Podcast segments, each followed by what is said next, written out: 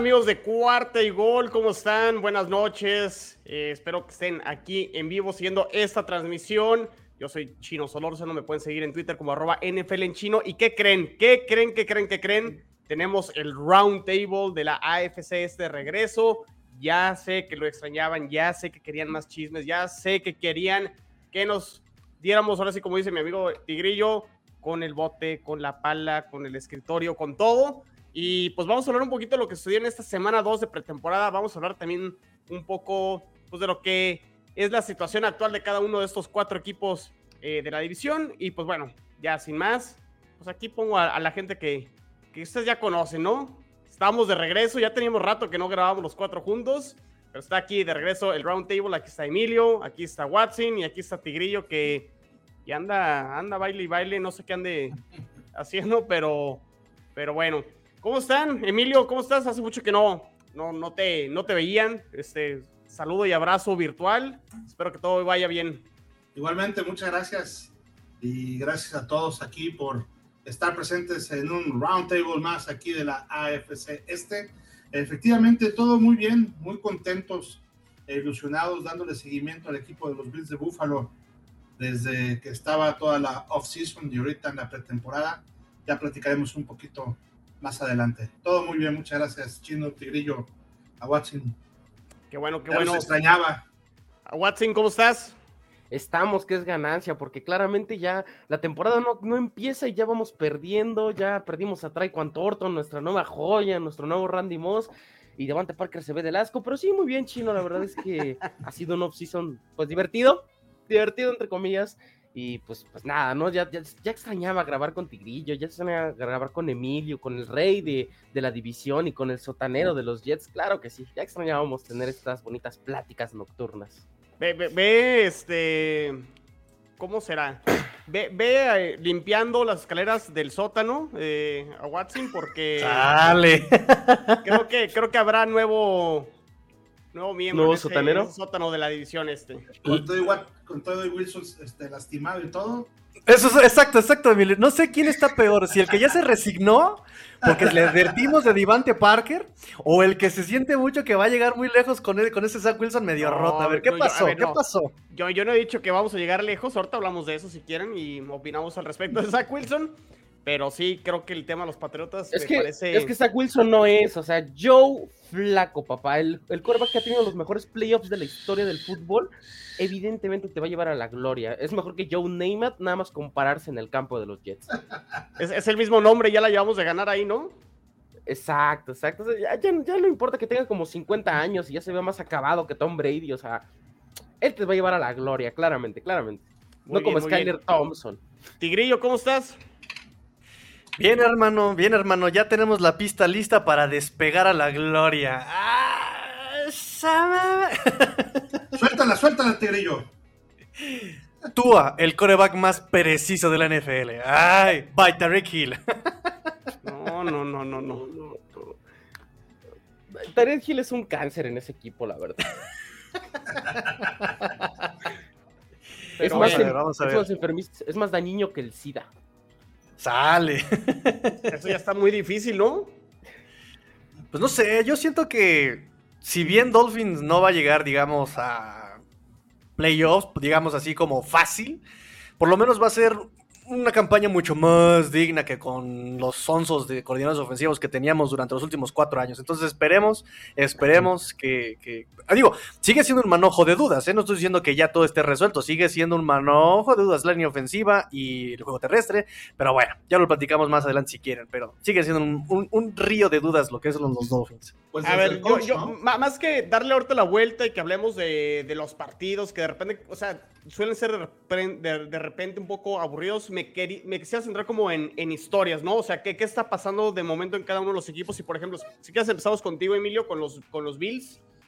Eh, un primer juego contra este, los Colts, que creo que sí lo terminan ganando ese partido, pero una situación de Case Keenum que se vio mal, ¿no? Se vio errático y la situación del coreback suplente se vio mal. Eh, el año pasado con Mitch Trubisky creo que estaban bien en, esa posición de coreback 2 y, no lució tan bien en el primer partido contra los Colts. Pero ahora en ese partido contra los Broncos, pues fue como eh, copy-paste del partido de los playoffs y cada serie fue touchdown y al menos ya como que esa parte del coreback suplente, pues pueden respirar y estar un poquito más tranquilos. Pero más allá de, eso, que es lo que yo como que veo que se ha estado hablando con, con los Bills, ¿qué nos puedes platicar? Eh, si hay como duda en esa situación del coreback 2.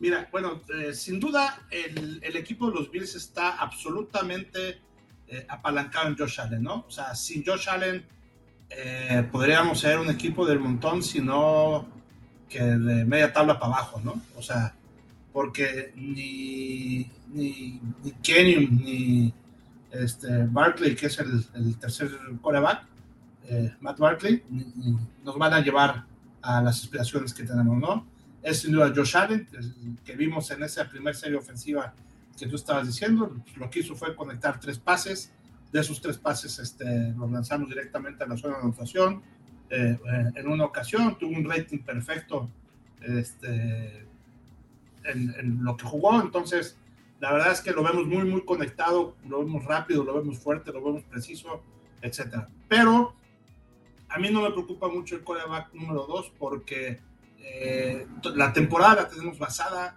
al 100% en un Josh Allen sano. Un Josh Allen no sano, eh, adiós, todo. Cualquier aspiración, yo creo, real para, para, ir por el Super Bowl, ¿no? Ahora, hubo temas importantes en, esta. La primera es, se definió el pateador ya eh, en definitiva, Mataraiza se queda con el puesto de punter y ayer antier despidieron a, este, a Hack, ¿no?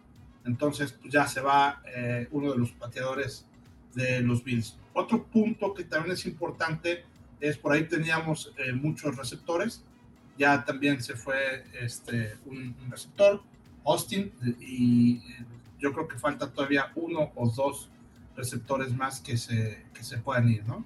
Tenemos por ahí también en la parte de los corners a muchos corners sobre todo tenemos vacante la posición de corner 2, entonces eh, hay dos personas que se le están ahí este, peleando. Yo creo que vamos a ver qué hacen tanto eh, Dave Jackson como Kyrie Lamb. Son los dos que se están peleando, evidentemente, si es que Tredavious White, que todo parece que sí va a estar listo, no para estos primeros partidos, pero sí para la gran parte de la temporada, eh, va a ser seguramente quien va a empezar, ¿no? Pero hay varios este, corners, incluso que trajimos tanto en el draft para, para poder cubrir esa posición. Y por último, eh, yo creo que lo que mejor se vio fueron tanto las líneas ofensivas y defensivas, con una gran rotación en donde los titulares y los reservas no se llevan tanto, o sea, por la misma rotación, pues está interesante. Y por último, eh, en el ataque terrestre, vimos un ataque terrestre también que este, se está jugando mucho más balanceado y el ataque terrestre viene con Singletary, con James Cook, con Zach Moss, Duke Johnson y con un cuarto, con un quinto corredor que a mí en lo personal me gustó mucho, que se llama Blackshear. No lo, nadie lo conocía, este, es un rookie que nos trajimos on drafted, o sea, ni siquiera quedó, en, o sea, nadie lo peló y a mí me gustó mucho, regresó patadas, este, me gustó mucho incluso como corredor número 3, ¿eh? ¿Eh? más que Zach Moss. Eh, lo vi, ha jugado nomás dos partidos, evidentemente es un rookie, hay que tener la cautela que esto este, conlleva, pero la parte de cómo hacía los cortes y yo lo vi muy bien, ¿no? James Cook en cambio, por ejemplo, este que traíamos que podía ser, le quiso la cara de Fuchi cuando lo escogieron, ahí en el draft. Por algo habrá sido. Sí, no me, no me fascinó, eh, lo, traen más bien como receptor que como corredor. Ese es su fuerte. Es, este, es un wide runner que, que, le llaman. Entonces, este. No me ha fascinado. Todos los demás me han gustado mucho. Este. Eh, en el funcionamiento de los Bills, los reservas, los titulares, todos. James Cook es, es la única partecita del arroz negro para no que le ponga 100 de calificación. Y, y la otra parte que también no me gustó mucho es que Ken Dorsey, nuestro coordinador ofensivo, está dando las instrucciones desde las alturas, o sea, no se ha estado bajando ahí para dar las instrucciones en la línea, ¿no? Se siente más cómodo en las alturas, eh, rodeado de gente, entonces parece que sí va a ser por lo menos el principio de la temporada. Muy bien, muy bien, Emilio. Pues ahí está el, resumen de la actualidad de los Bills. ¿Ustedes cómo ven a, los Bills? Pues digo, yo, la verdad es que no, les encuentro. Pero. No. les encuentro fallas, no les encuentro. Ahora sí, más bien es. Como dirían Emilio, no nos falles, ¿no? Eh, no, no nos falles, Bills, este año, porque creo que está toda la presión de lograr todo. O sea, incluso creo que no solo llegar al Super Bowl, sino ganarlo, ¿no? O sea, creo que así está la expectativa con Buffalo este año. Sí, porque además de que tiene efectivamente buen equipo, buen roster, muy balanceado y tiene todo, este, se combina con que creo que no hay un equipo eh, eh, hoy que pueda dominar la liga, ¿no? O sea, anteriormente, por ejemplo, estaba Nueva Inglaterra, que era el que dominaba, o era San Francisco, o era Dallas, o era Green Bay, o sea, había alguien que, que estaba duro o, se, o podía dos o tres competidores. Hoy la verdad es que, digamos, los equipos que pudieran ser en teoría el 2, 3, 4 y 5, eh, pues no están así muy, muy, muy fuertes, ¿no? O perdieron un poquito de batería con respecto al año pasado. Pudiera ser Tampa Bay, pudiera ser este, los, los Rams, pudiera ser este, el propio, evidentemente, Kansas City, puede ser Cincinnati no creo que estén esos equipos también como el año pasado y creo que los Bills están mucho mejor hoy que el año pasado. Muy bien, muy bien, Emilio. A ver, vamos a pasar rápido con, con saludos. Aquí ya se conectó Ile, Ile Maya, saludos. Ganaron, ganaron los Jets ayer, haya sido como haya sido. Ahorita hablamos igual poquito de lo que sucedió ayer en el Monday Night Football de los Jets. El único Monday Night que van a tener los Jets en pretemporada contra, contra los, los Falcons. Ya está por aquí Montserrat Servín, saludos. El buen Beto Munguía, buenas noches, banda. Me pregunta por aquí, Chino Jets, ¿qué me dices del astronauta Elijah Moore por la consolidación de este año?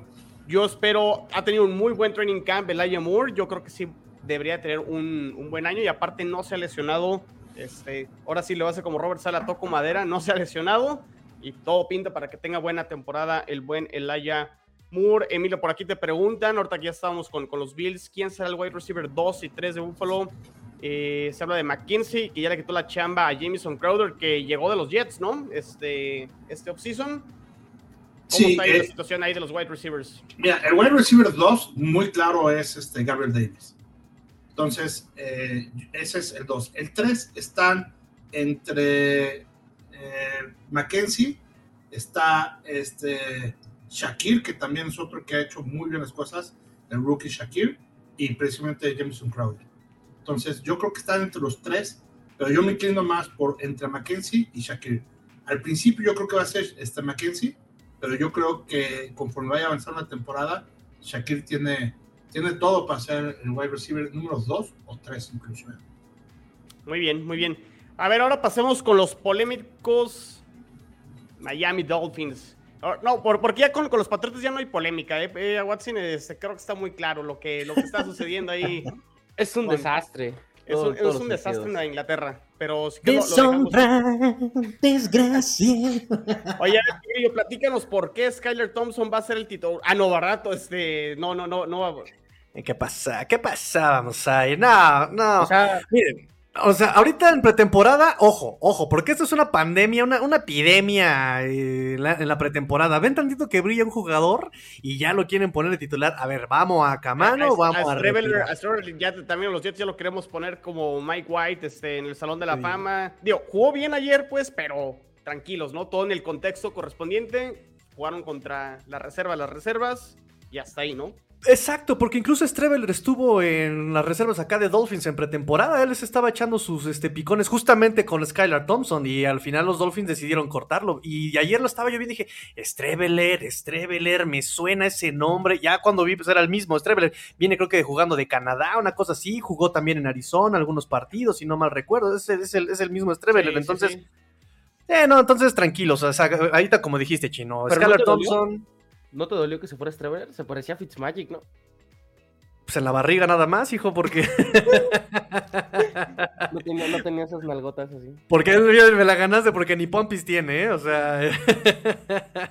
no, y además, como dices chino, o sea, eh, Skylar Thompson jugó contra segundo equipo, jugó contra defensivas muy vainillas, muy, muy básicas, este, no hay presiones eh, los wide receivers que estuvo ocupando Miami realmente son wide receivers que pueden ser titulares, como wide receiver 3 o 4, pero esos wide receiver 3 o 4 en un juego titular estaban jugando contra perímetros que realmente pues están buscando un, lugar en el practice squad, sino este, pues así como el cascajo del, de los rosters. Entonces, sí, no, está jugando bien el chavo, sí, que está haciendo la chamba también, pero ya viéndolo y siendo exigentes con él para el nivel que se le puede exigir para ser un coreback backup o titular en algún equipo, le falta procesar el juego más rápido, le falta soltar la pelota más rápido, le falta tomar, eh, tomar decisiones más rápido, este, un poquito la precisión porque se aprovecha de que las ventanas están muy abiertas.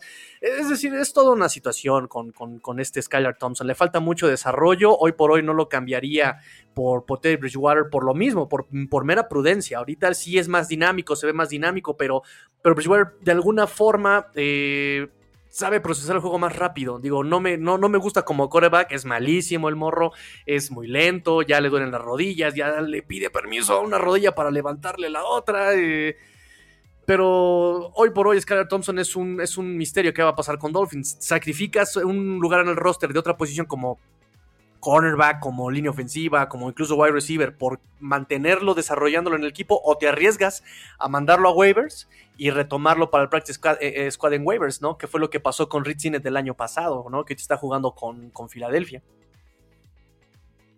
Sí, sí, sí, este, pues al, al final todo con su respectiva medida, ¿no? Con esos Claro. partidos de, de pretemporada. Yo, yo sí lo que tengo alguna, unas dudas con, con Miami, Tigrillo. ¿Cómo está la línea ofensiva que no, no podríamos decir que está renovado porque fue parcialmente Marchada. eh, parchada con Armstead que no ha jugado y que yo creo que lo van a guardar, ¿no? Por lo que he leído hasta Claro. que arranque la temporada. Está Connor Williams, que también llega ahí de los vaqueros. Pero traen ahí mucha rotación con el tema del centro y los. O sea, como que no está muy bien decidido el tema de la línea ofensiva en general, ¿no? Que ha No sido sé, tema amigo. ya desde que hemos hecho aquí Así podcast, episodios y demás, ¿no? No, no termina de afianzarse esa línea ofensiva.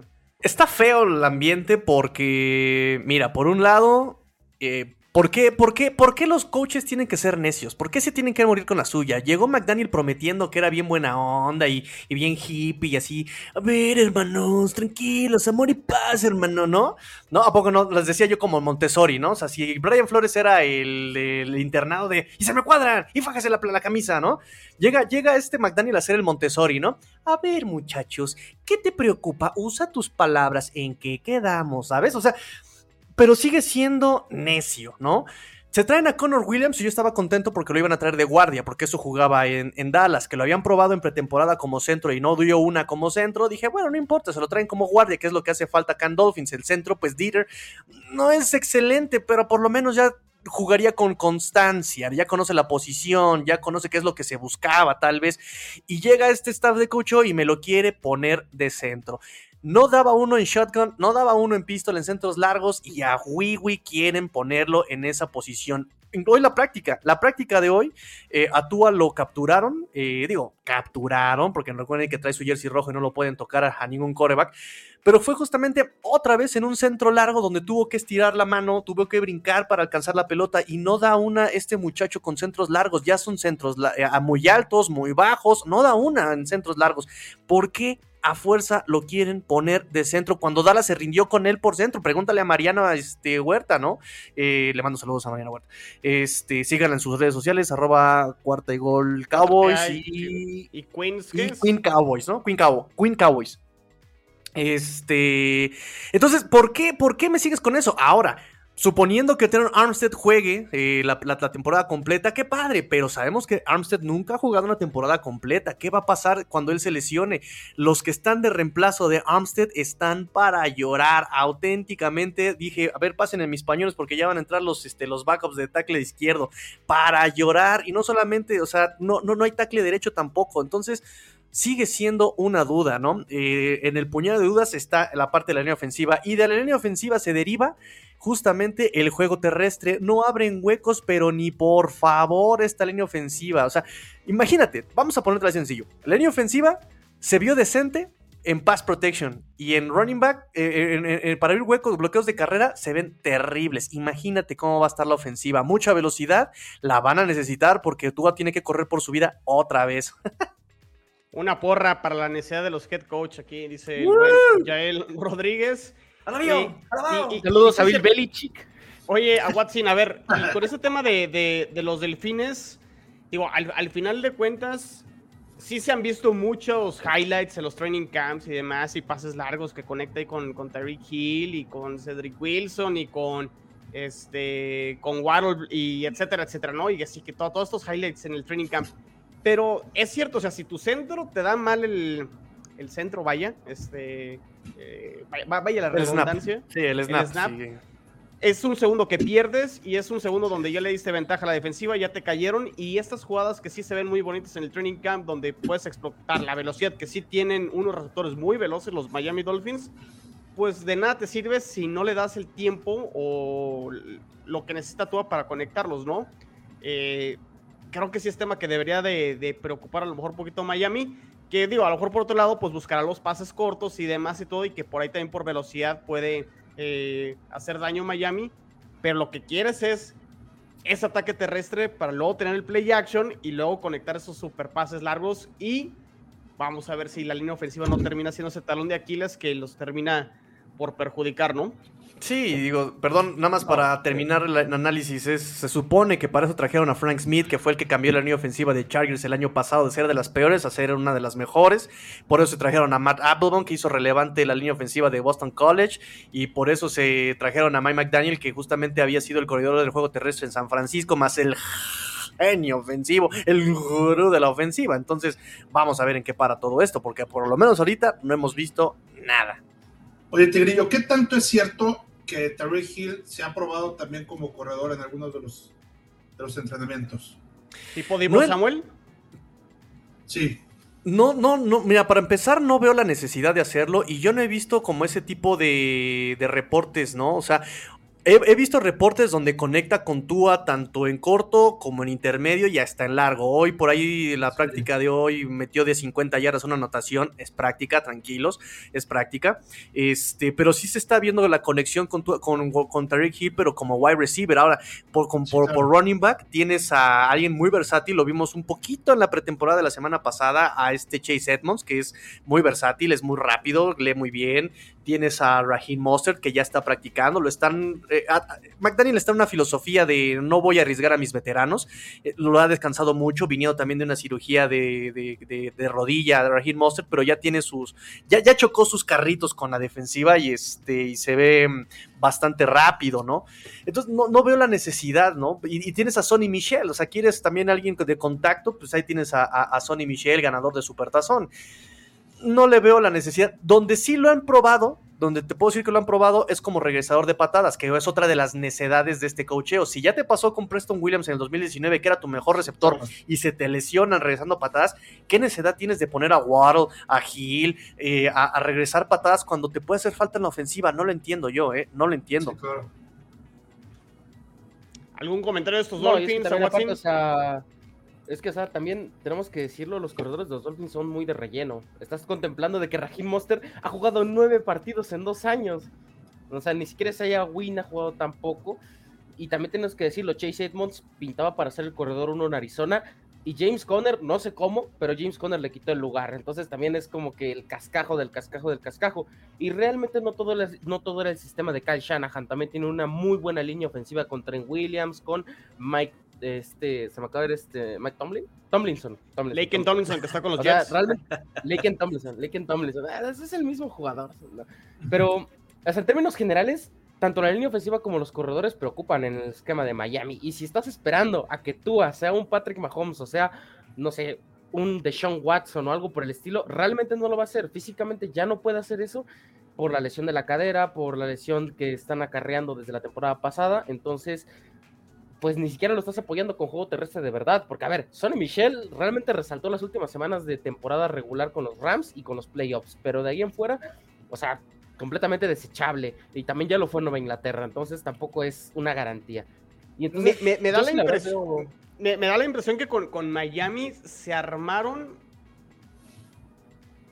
al revés. Es decir, o sea, digo, la, la digo, cada equipo se puede armar como quiera y como le dé la gana y demás, pero eh, la teoría dice que te armas de las trincheras hacia afuera, ¿no? Y con Miami este, no, ha sucedido, no, ha sucedido, no ha sucedido así, ¿no? Le han dado prioridad a las armas. Y está bien, digo, son armas que, que sí preocupan, ¿no? O sea, sí, la, la, defensa de los tres equipos de esta división, los rivales y el resto de los rivales del calendario de, de Miami, pues sí, le, le, tienes que poner atención a Tyreek Hill, le tienes que poner atención a Gesicki, a Waddle, etcétera. Pero en una de esas, o sea, presionas con la línea y le avientas todo el camión a, a Tua con esa línea ofensiva eh, que no pinta bien y pues a ver cómo, cómo, cómo funciona la, la ofensiva, ¿no? O sea, esa sería como No, la teoría en la cual yo podría atacar a, a estos. a Sí, estos Dolphins. mira, te puedo decir que con la línea de la, de la línea ofensiva se van a morir con la suya, porque el decir que no dieron un, no atinaron a un solo pick en tres drafts, o sea, porque son picks premium los que han gastado en línea ofensiva y no han atinado. Es eh, primera ronda, segunda ronda, tercera ronda y hasta cuarta ronda la que han invertido en Austin Jackson, Robert Hunt. Robert Hunt sí ha, dado este, buenos resultados, pero de ahí en fuera Michael Dieter es tercera ronda, Solomon Kinsley es cuarta ronda, es decir, hay, picks de línea ofensiva en todas las rondas. Liam Meikenberg segunda ronda y fue top 5 en el draft de, de- que, lo seleccionaron y no, han ha dado lo que se esperaba de él, viniendo de una escuela que hace eh, línea ofensiva, que es Notre Dame. Entonces, eh, el, no invertir tanto en línea ofensiva es aceptar que se equivocaron con tantos picks. Entonces van a tratar de exprimir lo que sea y tratar de hacer que se vea bien uno de ellos o dos de ellos para justificar un poco esas elecciones. Por otro lado, eh, dice eh, eh, a Watson lo del juego terrestre y que son corredores de relleno. Sí, yo también soy de la idea que ninguno te puede aguantar una, una ofensiva entera como Derrick Henry o como... Pero yo creo que sí. comité. Eh, Claro, claro, eso es lo, eso es lo que va a hacer. Ahora, así, o sea, Conner no. se ganó la, la titularidad porque ellos busca- eh, Arizona busca un corredor y este eh, justamente Edmond se lesiona. Entonces quién te queda Eh, este este Conner. Y además él brilla un poco más porque le daban eh, los snaps ya en zona roja. Obviamente pues tiene las anotaciones. Va por ahí la cosa va por ahí la situación. Ahora yo creo que, como dice el chino, va a ser comité. Y además, esa es la cuestión versátil de estos, estos running backs. No te aguantan una, una, una temporada completa siendo el caballo de batalla, pero sí te pueden complementar bien en situaciones que creo que lo vienen buscando estos Dolphins eh, durante mucho tiempo. No, no importa cuántos coaches pasen, están buscando esa versatilidad. Tienes a Raheem Mostert que te puede correr por fuera. Tienes a Chase Edmonds que hace unos cutbacks impresionantes por el centro. Eh, los dos son especialistas en velocidad y son versátiles cachando pases. Entonces, me parece que pueden sacarle juguito por ahí, pero si no tienes línea ofensiva va a ser todavía más complicado establecer el juego terrestre, como dice el chino. Eh, si no estableces el juego terrestre, ¿cómo vas a establecer el pase entonces? A menos de que sea el juego rápido, horizontal, tipo West Coast Offense, pero hasta la West Coast Offense eh, pone prioridad el, el juego terrestre, ¿no? Entonces, vamos a ver cómo lo solucionan. Repito, se supone que trajeron a las mentes ofensivas, especialistas en línea ofensiva de juego terrestre, y hasta ahorita en pretemporada, sus números, digo, es pretemporada, es pretemporada, eh, pero los números en juego terrestre han sido muy malos y en los entrenamientos ha brillado más el juego aéreo que el juego terrestre. Ya. Interesante, interesante. De, hecho, me- sí me llama la atención porque, digo, por ejemplo, en el caso de los Jets, digo, me quiero ir primero con los Patriotas y ya luego hablamos de, de, de los Jets.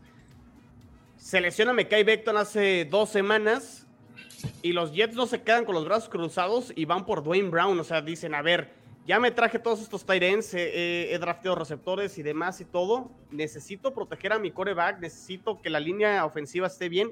Se traen a Dwayne Brown, que viene de, bueno, que estuvo con, con Seattle. Sí, es un jugador de 37 años, pero es un jugador que prácticamente juega todos los partidos que está disponible, que ha ido al Pro Bowl cinco veces y al menos hace el intento, independientemente de que podamos hablar de que a lo mejor el pick de Mekai Becton no ha rendido porque ya va a ser el segundo año que no va a jugar, eh, pero al menos hace ese intento, ¿no? De, de ir por, por algo. No sé por Claro. qué Miami no ha hecho como ese esfuerzo a lo mejor de, de ir por algo más y se conformaron únicamente contra Ron Armstead y creo que todavía hay por ahí tackles eh, como Eric Fisher, este, por ahí creo que todavía hay dos, dos, tres tackles o linieros ofensivos que pudieran ayudar. Pero es que fíjate que los que hay, lo hemos investigado también, incluso centros, JC Trader, pero, pero fíjate que el centro de este Trader por ahí está la teoría de mi buen amigo Adrián, eh, que menciona como que él es el presidente de la Asociación de Jugadores, del sindicato básicamente, y él, él como, como pancarta, eh, su pliego petitorio, es buscar que los jugadores jueguen los contratos garantizados y multianuales para proteger este, sus intereses. Y dice él, ¿qué tal si él, para poner el ejemplo a todos los jugadores, está buscando un contrato así, multianual y garantizado completo? Entonces, en ese sentido, con, no, no, no le conviene a los Dolphins eh, o a pues no. cualquier equipo meterse en, una, en camisa de once varas. Eh, por otro lado, Eric Fisher, muchas lesiones. Eh, centros, ahí estaba el de el, el excentro de, de, las, de Las Vegas, estaba uno de Carolina. Todos no tienen experiencia o se han perdido el año pasado por lesiones o era backup. Eh, es decir, no, es, no, no, hay mejoría de lo que ya tienes en la posición de centro. Y en cuanto a tackles, pues Fisher sabemos que ya sus años buenos pasaron. Y para backup no va a, no, no va a cobrar una lanita para ser backup de Armstead, ¿sabes? Es todo un tema con, con, con, los tackles. Y repito, tienes a Armstead, no te va a jugar todo el año. Tienes ya a Connor Williams, que yo no sé por qué lo quieren poner de centro, yo lo pondría de eh, guardia. Tienes a Michael Dieter, que te puede hacer un trabajo decente, regular, de centro. Del otro lado tienes a Robert Hunt, que es muy, que él sí es muy bueno, él sí este, es su tercer año y es, es muy bueno Robert Hunt. Y la única ficha que te faltaría sería el tackle derecho, lado ciego de Tua, qué cosa, el, lado ciego de Tua, y ahí tendrías, este, pues, te, la puedes jugar con Austin Jackson, que lo ha hecho mucho mejor este año, no es excelente, no es elite, pero lo ha hecho mucho mejor, incluso ahí podrías poner a otro Robert Jones, y que es, o sea, ya es lo mínimo ahí, ¿no? Y puedes, según, pues Frank Smith, puedes sacarle jugo a cualquiera de estos 5 o 6 picks de primeras rondas, igual este McDaniel, Matt Applebaum, que los pueda desarrollar, a ver, a ver, a ver qué pasa, ¿no? Este, por eso no creo que le hayan metido ya tanto a, la línea ofensiva. Lo, que preocupa es si se te lesiona Armstead, ¿qué vas a hacer? Si se te lesiona quien sea, ¿qué vas a hacer? Sí, exacto. Que, fueron lo que. Bueno, lo, de los Jets fue muy curioso porque en realidad el plan de Dwayne Brown estaba previo a la lesión de Mekai Beckton. O sea, tienen este interescuadras eh, entre. Ahora sí, lo, los Jets en el, en el MetLife y Dwayne Brown ya estaba ahí en el estadio. Mekai Beckton todavía no se lesionó, entonces ya estaba el plan de traerlo claro. para tener ese, ese seguro de qué pasa si se me lesiona George Fant, qué pasa si se me lesiona Mekai Beckton. Y mira, se lesiona Mekai Beckton y pues con mayor razón lo tuvieron que, que, que, firmar, ¿no? Entonces, pues sí, sí está ahí el tema de, de los Dolphins. A ver, Aguas. Esos Jets, digo, perdón, nada más rápido, pero esos Jets están haciendo un, pro, un, proceso muy, muy, muy lógico, muy interesante esos Jets, ¿eh? Aguas. Si Dolphins quiere hacer algo, tiene que ser ahorita en la, de, en la debacle de Bills Gina de Bacle de Bills. Este, ahorita que Patriots está noqueado, loco, lelo, no sé. Y, este, y ahorita que Jets, que Jets está verde, o sea, está inmaduro, o sea, está joven, pero va a crecer ese, ese niño. Entonces, ahorita tiene Miami que hacer lo que sea. Sí, sí, sí. Este, sí, está interesante el proceso de Jets, que creo que de lo que yo llevo como aficionado, nunca había visto un proceso bien pensado, bien hecho, joven, donde todos crezcan al mismo tiempo. Está, está interesante lo que están eh, armando los Jets. Ya hablaremos de, del tema del quarterback, que para mí ahí es donde está la, la principal incógnita, pero normal que esté la incógnita de momento. Incógnita chino, perdóname que de cuál incógnita, Flaco Power, Flaco Power. Imagínate el juego revancha semana 1 y le gana Baltimore eh, de ahí al Super Bowl, pero bueno.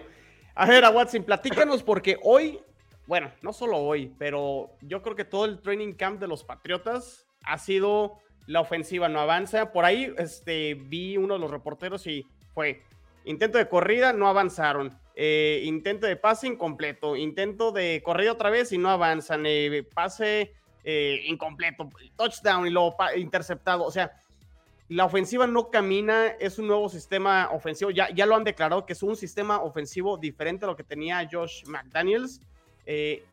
lo que he escuchado es lo quieren simplificar, porque supuestamente Josh McDaniels ya tenía una ofensiva muy so, so, so, sofisticada. Sofisticada, discúlpenme, ya, ya ando este, desvariando ya por la, por la hora. Eh, ya no te tomes otra. Ya no te tomes aquí, mira, aquí tengo el vasito. Nada más, toma, nada más meten cuatro las chivas y ya fiesta toda la semana. Ya despertó el gigante. este.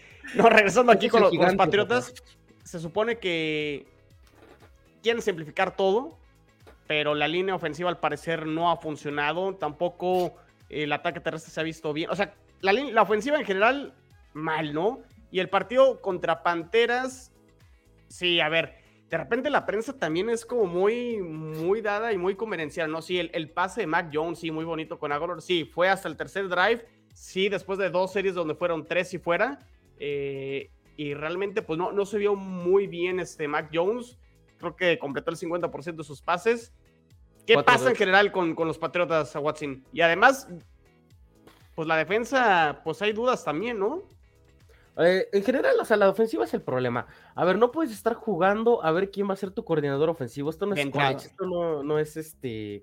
Esto no es el juego llanero donde cada quien hace sus jugadas. No, no, no. O sea, Matt Patricia quiere implementar la ofensiva del RPO, de mucha, mucho movimiento detrás de la línea, eh, mucho engaño con el corredor y demás, pero sinceramente no está funcionando. Y Mac Jones no te va a dar eso. Físicamente está muy limitado como coreback y tenemos que admitirlo. Y también Bailey Zapp tampoco es la respuesta, o sea, también es un quarterback limitado y que también está muy inflado por la universidad. Zapp, que eh. Zapp, ah, Zapp, que también tuvo una intercepción que, no- aunque es pretemporada, me hizo, me hizo un coraje impresionante. Eh, tenemos que decir, o sea, la ofensiva está teniendo problemas y no ayudan los rumores, que cada semana parece que un receptor se va. Hace unas semanas era el reporte de que Nelson Agalor podría estar siendo cambiado, pero ningún equipo quería absorber su salario y Nueva Inglaterra no estaba dispuesto a cortarlo, no estaba dispuesto a no tener esos 5 o 6 millones de dólares extras que iba a tener hacer el cambio. Entonces, en ese sentido, pues no lo iban a cambiar. Todos estos rumores se caen cuando hoy en la mañana se reporta, más bien fue ayer en la mañana que se reporta, que Triquan Thornton se pierde por lo menos 11 El semanas. tráiler.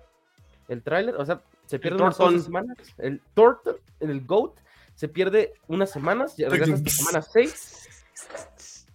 Y ahí se acaba la, la tortonmanía, ¿no? Los torton lovers nos caemos a pedazos porque parece ser que no va a jugar la temporada regular. Y curiosamente, desde 2019 los Patriots por lo menos tienen un receptor que se va en reserva de lesionados al inicio de la temporada. Y yo creo que conocen alguno de ellos. El primero fue Braxton Berrios, luego fue Kill Harry y luego fue Trey Nixon. Entonces yo creo que por ahí han de conocer alguno de ellos. Y No, no los ese es el conozco. problema. Ese es el problema. Bueno, Chino ama a Braxton Berrios. y no Claro, All. Pro el año pasado como regresador de, de patadas. Siempre es lo mismo. No, no veas sus lives. Todos sus lives son Braxton Berrios fue el pro. Ahí acaba el análisis de los Jets. Pero en términos generales, no ayuda mucho estos rumores a la ofensiva. También se dice que Kendrick Bourne está a la venta, lo cual es una ridiculez porque es el segundo mejor receptor de este equipo. Y también Devante Parker, sí, muy lucido en entrenamientos, pero hoy en la tarde contra Riders se vio bastante, bastante mal. O sea, no puede ser posible que Josh McDaniels se vea superior en su defensiva que lo que estaba mostrando Devante Parker en las prácticas previas. Y sí, ni siquiera ha iniciado la temporada y ya estoy harto de Devante Parker y eso que va a usar la 1, que se va a ver mejor, todavía notándole touchdowns en la cara a los Dolphins. ¡Qué raro! No, no entiendo. ¡Ay, Devante Parker! ¡No, hombre! Él brillando en, pre- brillando en, en campamento de entrenamiento y no dando uno en partidos. ¡Ah, no te creo! Es el mago y desaparece. Así O sea, es. pero en términos generales, la ofensiva es el problema. El problema más grande, podemos decirlo así. El cuerpo de receptores sí es muy débil. Tenemos que decirlo. La, profundidad que tienen en el cuerpo es una verdadera mentira. Si bien es cierto, Lil Jordan Humphrey ya se ganó un lugar en el roster, él tampoco es la respuesta. Y también tenemos que decirlo, tampoco Trey Nixon va a dar un salto de calidad al año 2. Y son muchas cuestiones en la posición de receptor. En el ala cerrada ya vemos que Hunter Henry y John Smith van a ser los que van a dominar la posición, sin lugar a dudas. Y en la defensiva es igual la misma mentira. Te están diciendo de que Jalen Mills es el cornerback número uno y es el mejor probablemente de este equipo. Cuando se lo está comiendo Devante Parker, digo, este, Devante Adams cada, cada, cada, cada jugada. Y eso es el problema eh, más grave que podemos tener en este, en este equipo, ¿no?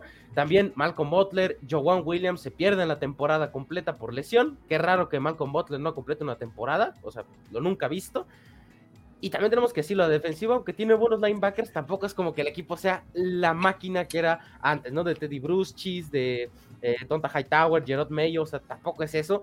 Digo, Anthony Jennings se ha visto bien, pero tampoco sabemos qué pueda pasar en el año 3 de, de Anthony Jennings.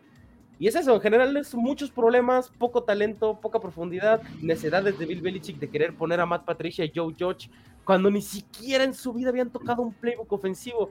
Son o sea- sus pollitos, déjalo, son sus pollitos. Es que Ra- Rafita, o sea, es, es- es ridículo, sinceramente, que Matt Patricia tenga una ofensiva.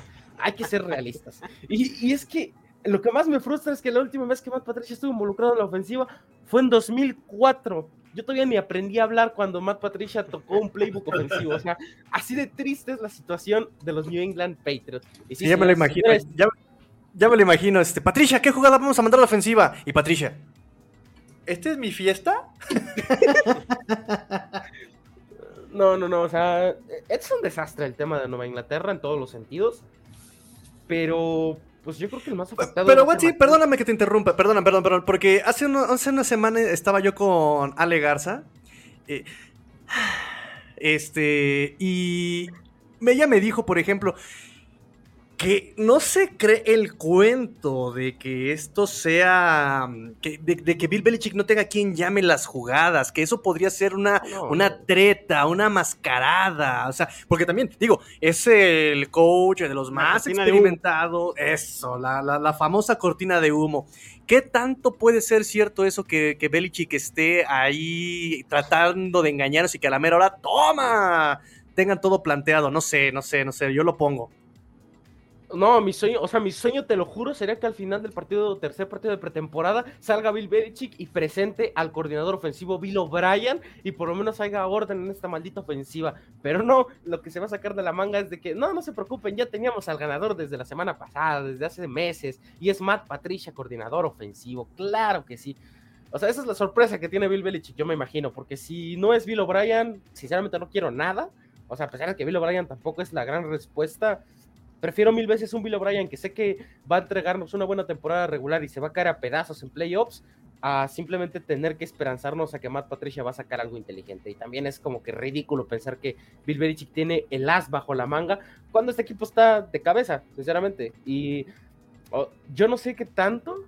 eh, se, sub- se filtraron rumores de que al final de esta campaña podríamos estar viendo el retiro de Bill Belichick. Yo no sé qué tanto sería beneficioso para la franquicia. en este. Ya que se Sí, vaya. sinceramente. No sé qué tan beneficioso sea que Bill Belichick anuncie su retiro. Pues ya empezar de bien. cero, ¿no? Sí, Sí, o ya sea, ya, vimos. ya aferrarte a 20 años de gloria, ¿no? Oye, el tema de lo que pasó con el draft y todo eso, creo que son signos también de que, pues por lo menos de que no piensa como todos los demás, ¿no? Y yo creo que también este tema de ver que a lo mejor por ahí trae unas bajo la manga, pues es, están perdiendo mucho tiempo muy valioso precisamente para poder entrenar con alguien que los pueda coordinar, si es que, además, a quien quieren destantear a los enemigos, pues se destantean mucho más ellos, creo, por no tener a alguien que puedan tener una carrera un poquito más larga, a, a los rivales decir, ay, fíjense que no trae nada, pues, pues ese es un tema, ¿no? No, y es que también, o sea, ya, ya para finalizando el tema, creo que de entrada Nueva Inglaterra carece mucho de talento y creo que es, es complicado salir del hoyo en este momento. Creo que sí es el peor equipo de la división. Bill Belichick va a sacar juegos como por ejemplo el primero de la semana 1 contra los Dolphins porque Josh McDa- este, Mike McDaniel pues sinceramente es más incógnita que nada, o sea, se ve a leguas de que cuando los apaleen los Patriots, Tarek Hill va a salir en un podcast a decir que Tota Bailoa ya lo le caga, le zurra, le excrementa y quiere salirse de Miami, regresar a Kansas City, ganar el Super Bowl, o sea, eso va a pasar, eso va a pasar, pero lo que más me Perdóname, molesta- Mahomes. Perdóname, Pato. Fíjate que ese partido, digo, ya, ya más adelante hablaremos obviamente de la semana 1 en dos semanas y media aproximadamente. Pero ese partido, con todo lo que hablamos ahorita de las incógnitas de Miami y ahorita todo lo que dijiste de las 20 mil otras de los Patriotas a Watson, lo va a ganar el que menos juegue mal. Al parecer ese, ese partido Es Sí. como un juego de ajedrez entre mancos, ¿no? O sea, el menos manco lo va a ganar y creo que en ese sentido Bill Belichick sabe jugar No, con veo- veo- pero, pero aún así sí veo a los Dolphins ganando ese partido de local, ¿eh? Digo, ya me me ando adelantando un poquito, pero sí, sí veo. Es, es que sí, el tema de los Patriotas, yo sí lo veo. Yo, mira, para mí, a- de, de- ahora sí, A más B igual a C. eh, y A es, era Tom Brady, B este, Bill Belichick y C Josh McDaniels. En el orden que ustedes lo, lo quieran eh, poner, o A más B más C igual a éxito de los Patriotas, ¿no? Pues ya le quitaste a Tom Brady, ya le quitaste a Josh McDaniels y te queda este Bill Belichick, ¿no? O sea, No, realmente sí, está. Obviamente. Que ha tenido Belichick y la dinastía y demás, pues ya sin estas dos partes vamos a ver si realmente es el super genio, el super dotado, el super que nos han vendido y que puede volver a hacerla eh, bien y que puede volver a meter a estos Patriotas a lo mejor a ser un equipo relevante, porque sí, el año pasado eh, lo hizo bien con, con Mac Jones, pero sí tenía otras, otras piezas, ¿no? A Watson, o sea, creo que se, no se habla mucho de lo que fue JC Jackson, no se habla mucho de lo que fue Shaq Mason, eh, por ahí también McCourty pues ya se retira, los linebackers por ahí también creo que se retiraron algunos, o sea, si hay, hay, bajas, ¿no? Es que es un equipo ya, pues sinceramente necesitaba la renovación, pero no tenían el talento suficiente. Creo yo que no, no hay talento joven ahorita para sustituir esos titulares. Y pues no sé, veremos qué sucede con los Patriots. Yo creo que va a ser una temporada dolorosa, divertida, de esas que me gustan, ¿no? De esas como cuando San Francisco se metió al Gillette Stadium y nos corrió 400 yardas y, y pues nada, no, ahí fue donde mi corazón lloró. Pero creo que, que a términos generales va a ser una temporada divertida. O sea, independientemente de lo que pase, yo me preocuparía más por Mac Jones porque sinceramente no está teniendo la oportunidad justa que sí tuvo el año pasado.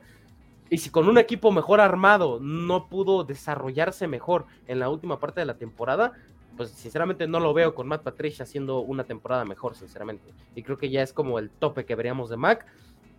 Y eso volvería un círculo vicioso, que están encerrados los Jets, que están encerrados los Dolphins, que están encerrados los Raiders, los Cardinals, o sea, equipos que siempre están cambiando, cambiando de coreback, y creo que eso no va a ser la solución a futuro para los Patriots, ¿no? Pero lo que más me molesta es que a Taekwondo Thornton le dieron el maldito 11 de Julian Edelman, o sea, eso ya arruinó mi temporada NFL por completo. Te puedo aventar a Denzel Mims, que trae el 11 y yo no sé si voy a seguir con los Jets. No, eso es como en Kill Harry, pero de segunda ronda. Ah, ándale, sí, sí, sí. Muy bien. Pues si quieren pasamos un poquito con, los Jets ya para, para, cerrar. Bueno, a ver, hay, comentarios por aquí. Ya se conectó el buen Adrián de los Dolphins. Qué gusto verlos nuevamente juntos. Let's go Dolphins. Dice, este, a ver, pregunta rápida, señores, pregunta, ¿todos consideran que Bills es sí o sí el líder de la división? Desde mi punto de vista, sí, y de calle. O sea, creo que no hay ni, ni, debate ni nada. O sea, yo tengo los Dolphins, Adrián, en segundo lugar en mi, pronóstico, pero para mí no, no van a pelear la, división con, O sea, Miami hasta que no le gane a los Bills, que lleva creo que siete juegos consecutivos que no, este, no, no le gana, no, no podemos decir que los Dolphins pueden, creo que, quitarle ese trono de momento todavía a los Bills. Eh, los Jets, los Jets pues han ganado sus dos partidos de pretemporada, ahora no han jugado los titulares. De repente yo veo, voy a, voy a empezar un poquito como Tigrillo, que todo el mundo se alarma y es que le mueven mucho el balón a los Jets y la defensa está permitiendo muchas yardas, bla, bla, bla. No ha jugado la, la defensa titular, ayer jugó prácticamente la banca. Eh, por lo que se reportó en las prácticas eh, conjuntas con, con, los Falcons, al parecer pues los Jets dominaron en los dos lados del balón, tanto ofensivamente y defensivamente. Y yo creo que Robert Sale y compañía dijeron no hay necesidad de meter los titulares contra los Falcons. Lo que teníamos que ver ya lo vimos en los entrenamientos. Meten a las reservas y Atlanta sí mete a sus titulares y sí se vieron mucho mejor eh, en los primeros drives. Y creo que es normal, ¿no? O sea, lo que sí esperas de la unidad titular de un equipo es que sí domine a la unidad suplente del otro. Y pues sí, los Falcons se van arriba en el marcador y los Jets, bueno, vienen de atrás ya con el tema de Straveler, que lo hizo bien, pero igual, ¿no? Como dice Tigrillo, eh, está jugando con, con la este, tercera unidad, está enfrentándose a una tercera unidad, jugadores que no van a quedar en, el roster, pero bueno, crédito a Straveler que no se rindió y que está a lo mejor empujando por hacerse a lo mejor de ese coreback número 3. Mike White no lo ha hecho tan bien, la verdad, en estos últimos eh, dos, dos partidos, pero bueno, no hay, no hay como controversia en general en la posición de coreback, es Zach Wilson y Joe Flaco los que están este, por encima de estos, de estos dos, eh, pero sí, no ha jugado todavía la, la, defensa este, titular. De hecho, ahorita les digo quiénes fueron los que descansaron este, el, el día de ayer, por aquí lo tenía en mis apuntes, eh, pero sí prácticamente descansaron a, a varios de los, de los jugadores. No, no jugó eh, de parte de la ofensiva, no jugó Michael Carter, no jugó Joe Flaco. Joe Flaco no ha jugado ningún partido de pretemporada. No jugó el Ayamur, no jugó Corey Davis, no jugó ninguno de los Tyrants que trajeron CJ Usoma, Tyler Conklin. La línea ofensiva ayer eh, no jugó ninguno de los titulares. Entonces también complicado evaluar ahorita todavía a la, ofensiva. Y del lado de la defensiva, pues no han metido a Carl Lawson, que ha tenido buen training camp. Esperemos que ya no se nos truene ni pase nada con, con Carl Lawson. Quinn Williams no, no jugó. No jugó John Franklin Myers, también titular de la defensiva. No jugó CJ Mosley. No jugó el cornerback veterano DJ Reed. No jugó el safety Jordan Whitehead. O sea, tranquilos. O sea, el tema de que no se ha visto bien la defensa en pretemporada, yo todavía no me alarmo porque no han jugado. No ha jugado la defensa titular y la ofensiva, pues no han jugado todavía los, los, los titulares, ¿no? Entonces, con calma en ese sentido. Aunque el, el, domingo ya lo confirmó Robert Sala ayer después del partido, el domingo contra Gigantes sí va a ser ensayo y sí van a ir los titulares. No sé cuánto vaya a ser este, lo que vayan a jugar. Ahí yo creo que nos podemos dar un poquito más eh, de cuenta de cómo está el equipo, pero en general el training camp creo que ha sido positivo. Zach Wilson, eh, los reportes en general, eh, bien. O sea, sí empezó un poco titubeante al principio, pero antes de la lesión ya llevaba cinco o seis prácticas haciéndolo bastante, bastante bien. Pero que esté sano, hermano. ¿Mandé? Pero que esté sano. Pues es que ese es el problema, ¿no? Es de que, que se nos lesionó en el partido contra Filadelfia. Afortunadamente la lesión no fue grave y va a estar, va a estar pronto, ¿no? Va a estar de regreso pronto. Eh, aún no descartan este, el hecho que juegue o no juegue contra, contra Baltimore la semana 1, pero yo creo que no lo van a arriesgar y va a ser Joe Flaco en la, en la semana número 1. Creo que es lo, es, lo, mejor, es lo conveniente, que esté al, al, al 100% ya cuando eh, vaya a regresar y pues Joe Flaco entraría al quite. Pero en general los Jets creo que bien... Eh, obviamente las expectativas no son altas, no se les está exigiendo que lleguen a playoffs, simplemente se les pide que haya mejoría, es darle eh, seguridad al proyecto de Robert Sala, que haya avance, que Zach Wilson ya cuando esté disponible, porque también ha habido preguntas, ¿no? ¿Y qué pasa si Joe Flaco gana los primeros dos juegos y se ve bien y el equipo está avanzando? Nada. Yo creo que todos conocemos y estamos de acuerdo que más allá de que a lo mejor pudiera tener un buen arranque Joe Flaco, Joe Flaco ya tiene un techo y no te va a dar más de lo que ya sabemos, ¿no? Ya es un coreback que no es muy rápido, no es muy móvil, sí tiene mucha experiencia, pero el objetivo principal de los Jets es el desarrollo de Zach Wilson y si no lo metes a jugar, no vas a saber de qué, qué trae, ¿no? Entonces, para mí eso es lo más importante. Cuando esté listo, hay que ver a Zach Wilson jugar este, la mayor cantidad de, de partidos. Entonces, sí, creo que resultados es son resultados, ¿eh? O sea, ¿Cómo? Resultados son resultados. Si tú ves como entrenador y como dueño del equipo, etcétera, que llevas dos o tres partidos y son dos o tres ganados con un funcionamiento bien de flaco, lo que funciona no lo cambia. No, pero, pero, pero, también... pero, a ver, suponiendo, Emilio, o sea, digo, es que estamos aventurándonos y, y entrar al, al, mundo de la suposición y de la, de, de la bolita de cristal, ¿no? O sea, gana Joe Flaco 8, 9 juegos, pues ¿de qué te sirvió? No calificaste a playoffs y no evaluaste a tu coreback, que en teoría debería ser tu coreback franquicia. O sea, creo o sea, que lo por que eso... es que si ganas 8 o 9 juegos, ya estás en playoffs. En esta división, yo en esta creo liga, que ¿no? en la conferencia americana 8 y 9 yo creo que no te alcanza. No. No, o sea, pero me refiero cuando, o sea, que vaya bien. Si ya va perdiendo y ya va, pues eso significa que no va bien. O sea, que, que, vaya uno, dos o tres ganados, o sea, sobre todo los primeros, ¿no? No, pero o sea, es, que es, es, como el de. No sé si recuerdan el caso de Ryan Fitzpatrick en, los, en Tampa Bay, cuando se fue suspendido James Winston, que uh -huh. jugó bien las primeras semanas. Eh, llega James, lo sientan, luego vuelven a Fitzmagic y no termina haciendo lo que esperaban. O sea, estás perdiendo tiempo al final de cuentas. Sí, o sea, o sea es, es, mejor, premium, Emilio, no. saber si Zach Wilson va a ser o no va a ser lo más rápido posible. O sea, creo que eso, eso, es lo más importante para... Y a lo mejor muchos dirán, pues dos años es muy poco tiempo. Pues sí, a lo mejor es muy poco tiempo, pero al menos tienes ya más partidos eh, de evaluación de, de Zach Wilson. Y aparte Robert Sala lo dijo, en el momento en que esté listo va a jugar independientemente sí, claro. de cómo haya jugado eh, Joe Flaco. Entonces, ahí está la situación. Pero en general también este, los tight ends se ven bien. Los Jets tienen tight ends finalmente. Tienen dos tight ends competentes con... ¿Quién era el último Conklin? relevante chino? Y se lleva. El último tight end relevante de la historia de los Jets. Eh, yo creo que Dustin Keller con Mark Sánchez en el 2009 y 2010. De eso ya no me acuerdo. ¿Quién? Perdón. Es que tienes que pronunciarlo bien, chino. Perdón, tienes que pronunciarlo bien. Dustin, Dustin, Dustin no, no, no, no, no, no. Mark Sánchez. Mark Sánchez. Mark Sánchez. Es saludos a Enrique Garay. Mark Sánchez en Baltimore. Listo, gracias. Termine. Este, Mark Sánchez que al igual que Joe Flaco le ganó a, a Brady y a Peyton Manning. Nadie, nadie se acuerda de eso, nadie se acuerda de eso, ya llovió, o sea, que se vayan a celebrar bueno. sus dos campeonatos de Super Bowl, ¿no? Con Rex Ryan. Mark Sánchez que tiene más victorias que los vaqueros de Dallas desde que ganaron su último Super Bowl, ¿eh? Ahí les paso ese dato. Tenemos que tener un jersey todos de Mark Sánchez un día salir en vivo con él y decir el GOAT está presente en esta mesa, aunque ya no juegue en la NFL desde 2000, eh, ¿qué? 2001, ¿no? O sea, tiene rato que no ve a Mark Sánchez, no sé si siga vivo. No, 2001, ¿cómo si...? Nada, es cierto, obviamente fue 2018 con los, con los Washington Redskins, ¿no? Fue Todavía eran Redskins. Pero a ver, yo, yo les paso, este, igual, digo, ya, ya pasé un poquito aquí como el resumen de lo que ha sido estos, estos Jets en, en pretemporada pues sí, las lesiones de Mekai Beckton fue tema, pero ya lo expliqué ahorita con, este, con la contratación de Dwayne Brown. La línea ofensiva en papel.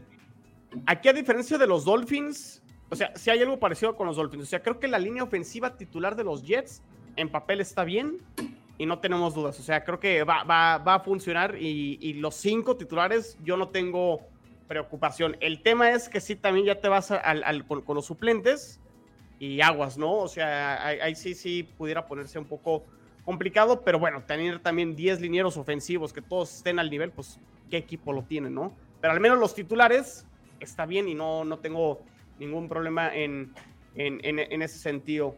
Eh, no sé, ustedes cómo, ven a los Jets, qué esperan de los Jets, eh, qué les gusta, qué no les gusta. Eh, el tema del coreback, pues sí, es, la, es la conversación creo que principal. Sí, yo creo que están en esa reconstrucción que hemos venido platicando. Este, y digo, yo creo que aquí lo que se le está jugando es lo que comentamos ahorita al principio de, este podcast, ¿no? De que es eh, quién va a quedar en el último escalón, ¿no? Si los Pats o, los Jets. Yo sigo creyendo también que, que tienen un mejor equipo los, Patriotas. ¿Mejor equipo los Patriotas que los Jets? Sí. O sea, creo que los Jets van a seguir en el sótano pero sin duda también creo que se van a apretar los lugares, ¿no? No va a ser por mucho, no va a ser este, como lo veníamos descartando ya en años anteriores, que, que la pelea en esta división iba a ser entre tres. Por supuesto que no. Yo creo que, que se van a ir estando apretando lo que comentamos también en distintos programas que hemos hecho con, con más personas, que en el sentido de que los Patriots yo creo que van a bajar un poquito, los Jets van a subir otro poquito, y van a quedar ya muy cerquita este, uno con el otro, ¿no? Yo siento que en rosters, Emilio, o sea, me atrevo a decir que los Jets tienen mejores receptores. Ah, creo que hasta en Tyrants. Sí, como receptores sí. Creo que hasta en Tyrants la producción tanto de Conklin y Usoma el año pasado fue mejor que John Smith y que Hunter Henry. John Smith quedó a deber el año pasado a Watson, no sé si estés de acuerdo. Es que aquí el, punto, es que el punto chino no es tanto el roster. O sea, en roster me parece que sí, Jets puede tener más talento. Los drafts que han tenido han sido brutales. El año pasado fue brutal. La agencia libre está también muy lógica, que es lo que ahorita dijiste con lo de Brown, con lo. Este, la, eh, agencia libre fue muy inteligente. Eh, pero hay que considerar. Y algo que mucha gente no considera en algunos puntos es la constancia. Y en ese sentido, a pesar de los cambios que ha tenido Patriotas eh, con la inconsistencia de la ofensiva, es un staff todavía más eh, constante que el de Jets, que apenas lleva dos años, ¿sabes? Yo, yo, creo que difiero, o sea, tienes cambios en la coordinación ofensiva, creo que también hay cambios en Patriotas en los entrenadores de línea ofensiva. Pero sigue siendo Belichick. O sea, Belichick es, es, que es lo que yo explicaba, o sea, de los tres que decía Tom Brady, Josh McDaniels y Belichick, solo te queda uno y lo demás son cambios y, creo que en cuanto a la constancia y continuidad, yo tengo dudas en ese sentido con, con los Patriotas, ¿no? O sea, en la línea ofensiva da un paso para atrás, pierdes a Shaq Mason. Devante Parker es en teoría su mejora en, eh, o mejoría en, receptor. Para mí no es mejoría. Se te acaba de lesionar eh, Thornton. O sea, tengo, tengo muchos. Y, y, en cambio con los Jets tienes continuidad con Elijah Moore, con Corey Davis, refuerzos con Garrett Wilson refuerzos con los dos Tyrants, con CJ Usoma. A lo mejor sí, aquí la incógnita es que es nuevo y mucho, mucho talento nuevo, pero no cambies el sistema ofensivo. Y algo que yo con lo que me he casado y, a lo mejor me termina saliendo mal mi, análisis y predicción, pero de todos los corebacks de segundo año, el único que tiene continuidad con el mismo head coach y el mismo coordinador ofensivo, el mismo playbook, es Zach Wilson. Y eso creo que para el desarrollo, y Emilio creo que lo, puede validar y hacer, este, lo, lo puedes, este, validar, Emilio. Creo que si, si algo le sirvió mucho a Josh Allen en su desarrollo más allá que después de dos años aún teníamos dudas de Josh Allen, es que se, tuvo, se mantuvo con el mismo head coach y con el mismo coordinador ofensivo con Brian Dable. Y creo que en ese sentido eso puede funcionar con, con, los Jets. Veremos si sí, veremos si no, pero creo que es la diferencia que veo entre Patriotas y, Jets. No, claramente, y aparte que pues Robert Sala sigue siendo también la incógnita en head coach. Estoy de acuerdo. Es un año. Y realmente no podemos juzgarlo porque es una reconstrucción larga, pero sí podemos juzgar de que se ha visto mejor el equipo de Jets, o por lo menos tiene una idea de qué está haciendo, porque antes era de. no es como el mismo caso de. Parches, ¿no? Ajá, o no tanto de simplemente rellenar el roster con superestrellas. O sea, ¿de qué te sirve un Tarek Hill si no sabes si vas a tener tackle derecho? Sí, sí, sí. O sea, ¿para qué rellenas de skill position players para no tener línea ofensiva, no tener linieros defensivos? Y algo que tienen los Jets es línea defensiva, línea ofensiva, receptores. O sea, creo que es un, roster bien armado en términos generales. Es la secundaria está totalmente renovada también. Digo, la, la, defensa fue 32 de la liga. Tiene que mejorar bastante, pero hicieron movimientos en defensa también, ¿no? O sea, en el draft, Sos Garner, Jermaine Johnson. Y luego traes a Jordan Whitegate, que viene de los Bucaneros. Eh, traes a DJ Reed, que viene de Seattle CJ Mosley regresa este, este año. Traes a Quan Alexander, que llegó de los 49, eh, que me parece un linebacker no elite, pero me parece un linebacker cumplidor y competente. Eh, traes a Solomon Thomas, que también conoce el... O sea, hubo muchos cambios que, que, a lo mejor es eso, sí hay muchos cambios, pero en papel el roster se ve mejor que... O sea, el, el roster en talento se ve mejor con respecto al año pasado, y creo que también en talento se ve mejor en ciertas áreas que, los Patriots. Sí, yo creo que excepto el coreback, que finalmente es la posición más importante del americano, ¿no? Mac Jones ya ven que lo pusieron este, en el número 85 de los top 100 jugadores de, del NFL. Pero, ese nadie se lo cree. Solamente su abuelita, la abuelita de Mac Jones lo, lo, se lo creyó, ¿eh? O sea, o sea yo, sé, yo sé que está dentro... O sea, totalmente de acuerdo y para mí tampoco es el jugador 85 de la liga no, fue, el mejor coreback de, los de la clase del año pasado que mejor se vio. Sí, o sea, eso creo que no hay, no hay debate. Pero creo que sí es, ha, mostrado este, muchas más cualidades que, que las que ha podido mostrar el propio Wilson, ¿no? Sí, de acuerdo. Este, digo, también vemos, fue llamado aquí al Juego de las Estrellas, que también entró de puro robot. Todo, todo lo que gusten y manden, pero creo que la diferencia para mí, básicamente, entre los equipos está en el coreback vienen de cosas totalmente incluso inversas. Los Jets con una renovación, con un roster totalmente nuevo y este, los Patriots que vienen precisamente de un equipo más bien viejo que necesita renovarse. ¿no? Bueno, pero así siendo la, predicción del futuro, ¿quién ven en tres años como MVP? ¿A Zach Wilson o Mac Jones? Si, Zach Wilson ya es MVP después de lo que sucedió todo el offseason a Watson Sí, o sea, sinceramente tenemos que decirlo. O sea, si Zach Wilson llega a ser MVP en unos 2, 3 años y Mac Jones no, o sea, claramente el techo de crecimiento lo tenía Zach Wilson y no Mac Jones. Mac Jones vive más del sistema que de su talento y creo que no es malo, pero también tienes que ayudar al equipo en ciertas situaciones y creo que Mac es limitado en muchos, muchos sentidos. Eh, es que está, interesante porque sí creo que el año pasado los Patriotas tenían mejor roster a diferencia de los Jets, ¿no? Entonces, o sea, eso, eso creo que le ayudó mucho a Mac Jones, que cumplió, hizo su parte. Y ahora creo que Zach Wilson tiene un mejor. Y, dejando de lado a los Patriotas, tiene un mejor roster Zach Wilson para hacer mejor las cosas en su segundo año con respecto a lo que tenía el año pasado. Y vamos a ver si puede dar ese, ese salto, ¿no? No un super salto, pero que sí haya mejoría con respecto a lo que hizo el, en su primer año, ¿no? Correcto, correcto. De acuerdo. Muy bien, muy bien. Más comentarios de los que nos están escuchando. Gracias por conectarse. Los extrañábamos. Por aquí, ya, ya pusimos el comentario, pero aquí Yael Rodríguez, tú lo debes de conocer bien, Tigrillo. Dice: si los rookies juegan bien de, de bien a excelente de los Jets, New York podría ser segundo en la división. Yo todavía no, no estoy tan, tan arriba ya el este, pero sí tengo a los Jets que van a, van, a mejorar en récord y yo los tengo en tercer lugar. Ese, es mi, pronóstico de, de, de momento. La presión mayor en la división es de Buffalo por ganar el Super Bowl, lo comentamos y creo que todos estábamos de acuerdo, y Miami por ser contendientes reales desde ya. Es que... No, pero eso, lo de Miami lleva tres años esperando que sean contendientes y ni siquiera entran a playoffs. Eh, es que es curioso porque si hablamos, o sea, es un nuevo proyecto, si lo vemos desde el punto de vista de Mike McDaniel, sí es un nuevo proyecto, pero en sí esta reconstrucción de los Dolphins empezó en 2019 cuando llegó Brian Flores, o sea, mucho en la base del equipo está por lo que armó Brian Flores, ¿no?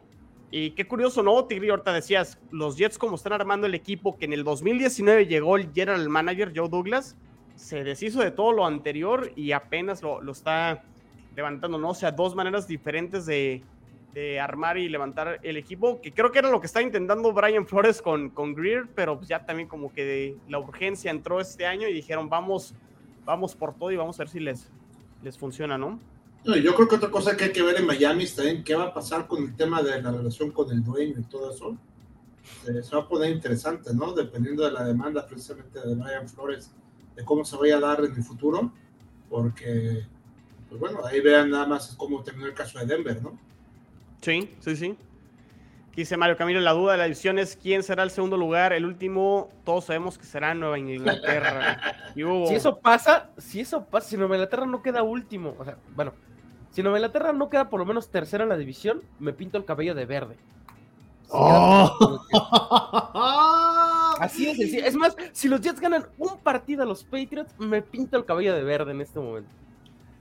Ay, pero después vas a decir que es por la película del Joker, no, que sea algo más acá. me rapo si quieres. Este roundtable ya me deprimió, ya Dolphins 6 11 ALB. Sabemos que es ALB, ¿verdad?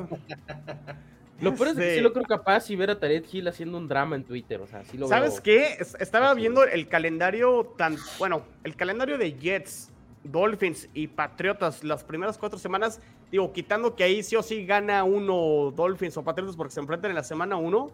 Y no, agárrense. O sea, está. o sea, Jets se enfrenta a todo el norte de la americana en los primeros cuatro juegos. Se enfrenta a Baltimore, a Cleveland, Cincinnati y a, Steelers en ese orden. Y luego creo que Miami juega contra Patriotas y luego juega contra, Ravens. No, pero Cleveland sin Watson. Y yo tengo ah, un partido, partido, ¿no? Pero. Y Pittsburgh, la verdad es que es medio flan, ¿no? Pero sí, a ver, el calendario de Miami yo lo había visto y también estaba bravísimo. Es eh, semana 1 es este Patriotas, sigue Bills, eh, luego eh, Bengals y luego no, y Baltimore. Son los, son los primeros cuatro equipos. No me acuerdo el orden, pero sí es este, son los primeros cuatro equipos. Es. Eh, ay, de hecho aquí lo tenía. pero sí sé que es primero eh, Patriotas, Ravens, Bills y Bengals. En, en, Bengals. en el jueves por la noche el de Bengals. Este, o sea, si me dicen a mí, así de cajón, yo, yo pongo 1-3 ahí a los Dolphins. O sea, ganan, le ganan a los Patriotas y los otros tres yo creo que los, los, los pudieran perder. Están muy complicados. Y, el, de Patriotas también estaba. Sí, porque primera semana es Miami, después es Steelers y de ahí no recuerdo. Ravens y Packers. Ravens y Packers, sí, creo que en la semana 5 es Lions y después ya siguen los Browns sin. Ah, regresa la Brissett neta, porque regresa Jacoby Brissett a casa, el hijo pródigo, el futuro MVP de la NFL con los Cleveland Browns. Pero ahora ¿eh? se ve tristísimo. A ver, aquí dice Yael, el problema con Miami es que lleva tres temporadas seguidas en su segundo año de reconstrucción. Ni 2020 ni 2021 logró dar un paso al frente y han reseteado para la siguiente campaña. Yo voy a diferir un poquito ahí contigo, Yael. Creo que 2020 sí dieron un pase, pase, un paso hacia adelante. Eh, el tema fue cómo lo dieron, porque hubo mucha controversia con el coreback, ¿no? Ahí con, con Fitzpatrick y Tua, y que banqueaban a Tua, y que luego entraba Fitzpatrick. Pero pues al final de cuentas, de tener una temporada de 5 ganados en 2019, ganaron 10 ese año. Creo que sí hubo un paso hacia adelante. El tema es en el desarrollo del el proyecto y los sistemas ofensivos y los coordinadores ofensivos. Creo que es donde ha fallado eh, los Dolphins. Y siempre se ha quedado por un pasito a, calificar. Y es que también hay una regla antes en el calendario de 16 juegos de 17 semanas, ¿no? Que era, si llegas a 11 ganados, 10 ganados, es 90% probable que pases a postemporada. Y aplica todo, menos para los Dolphins. O sea, Dolphins ha llegado a 10 ganados. Y eso, eso, pasó, eso le pasó a los Jets eh, en su última temporada ganadora en el 2015. Con Fitzpatrick, curiosamente. Este, ganaron 10 juegos y también se quedaron fuera. ¿Los dejo solos, muchachos? Este, Pero bueno. Todos sabemos la historia de los Jets en este momento. Veo el amor en los ojos. Sí, no, tú, tú ya estás listo para hacer el traspaso a la afición Jets, ¿eh? Ya te quieres pintar el cabello de verde, ya te quieres traer el jersey de Mark Sánchez. no, bueno. Yo voy a tener aquí un cuadro de Rex Ryan y lo voy a rezar todos los días, el pedo. Y aquí sí es donde coincido contigo, Yael. Esto sí fue un pésimo error por parte de, los Dolphins el año pasado. Dos coordinadores ofensivos, cambio de... Eh, de coordinador para Tua, o sea, no hubo continuidad. O sea, es un poco parecido ahorita de lo que estamos diciendo con los Patriotas, que no va a tener Mac Jones continuidad en el sistema ofensivo. Eso le pasó a Tua el, año pasado. Y agréguenle que a Tua ahora va a ser otro sistema ofensivo en su tercer año, ¿no? A ver, a ver cómo les va también en, con, con, eso. Pero bueno, pues muy bien, pues ya nos excedimos, ¿no? Una hora, diez minutos, pero se puso bastante bueno, se puso sabroso. Eh, por redes sociales de todos, a ver, a Watson, ¿qué onda? Eh, en Twitter como arroba 54-a Watson y también como arroba cuarta y gol Patriots para que estén enterados de todas las noticias del equipo de Massachusetts. Y tu canal de YouTube, por ahí también tienes ahí tu canal de YouTube, ah, ¿no? Sí, ahorita está muy muerto, pero ya cuando empiece el Mundial, empiece la NFL, empiece la NBA, se va a poner bueno. O sea, vamos a, vamos a tirarle a todos los equipos como, como Dios manda, ¿no? Porque pues ya sabemos que los Lakers no van a hacer nada, que los Patriotas no van a hacer nada, que el Atlas va a ganar el tricampeonato, metiéndose como doceavo de la liga, o sea, todo está planeado, todo está planeado. Como doceavo de la liga, es que sí, esta liga MX. No me la toquen, no me toquen ese son, por favor. Sí, porque Dani Alves, pues nada más vino a vender jerseys, a pasearse, a, levantar dos, tres esposas nuevas y ya. Miren, se va. miren, normalmente, este, Dios nos pone pruebas, ¿no? Yo decía, por Dios, que ya no me pongan otro coach, este, como Brian Flores, me vienen con Lilini, Dios. Muy bien, muy bien. Emilio, redes sociales. Claro, en Twitter, arroba Evesan, y eh, la de Bills en cuartigoles, arroba 4TA Bills en cuartigoles. Perfecto, muy bien, Tigrillo. Pues eh, arroba cuarto Dolphins y arroba master-tigrillo en Twitter. Ahí échenme un tuitazo. Estamos platicando todo el tiempo, todo el tiempo sobre los Dolphins y pues lo que se dé. Perfecto, muy bien. Pues mis redes sociales ya lo saben, arroba NFL en chino. También mi canal de YouTube, NFL en chino. Jets en cuarto gol, arroba 4TA y gol Jets. Y pues bueno, pues ya hasta aquí llegamos con este round table de cuarto gol de la AFC este. Pues ya lo saben que los cuatro equipos, ¿cómo, nos teníamos que despedir? Ya, ya hasta perdí la costumbre de, cómo eh, la, La NFL no termina. La NFL no termina y nosotros. No, la NFL no termina y la AFC este tampoco. Y la AFC, AFC, ya ven, lo voy a tener que practicar ya otra vez. Disculpen, disculpen. La NFL no termina y la AFC este tampoco. Cuarta y gol.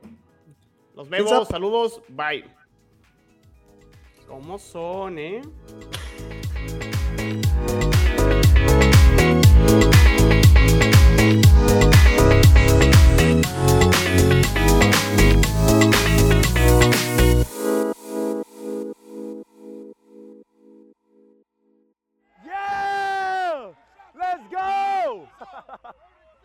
Let's go!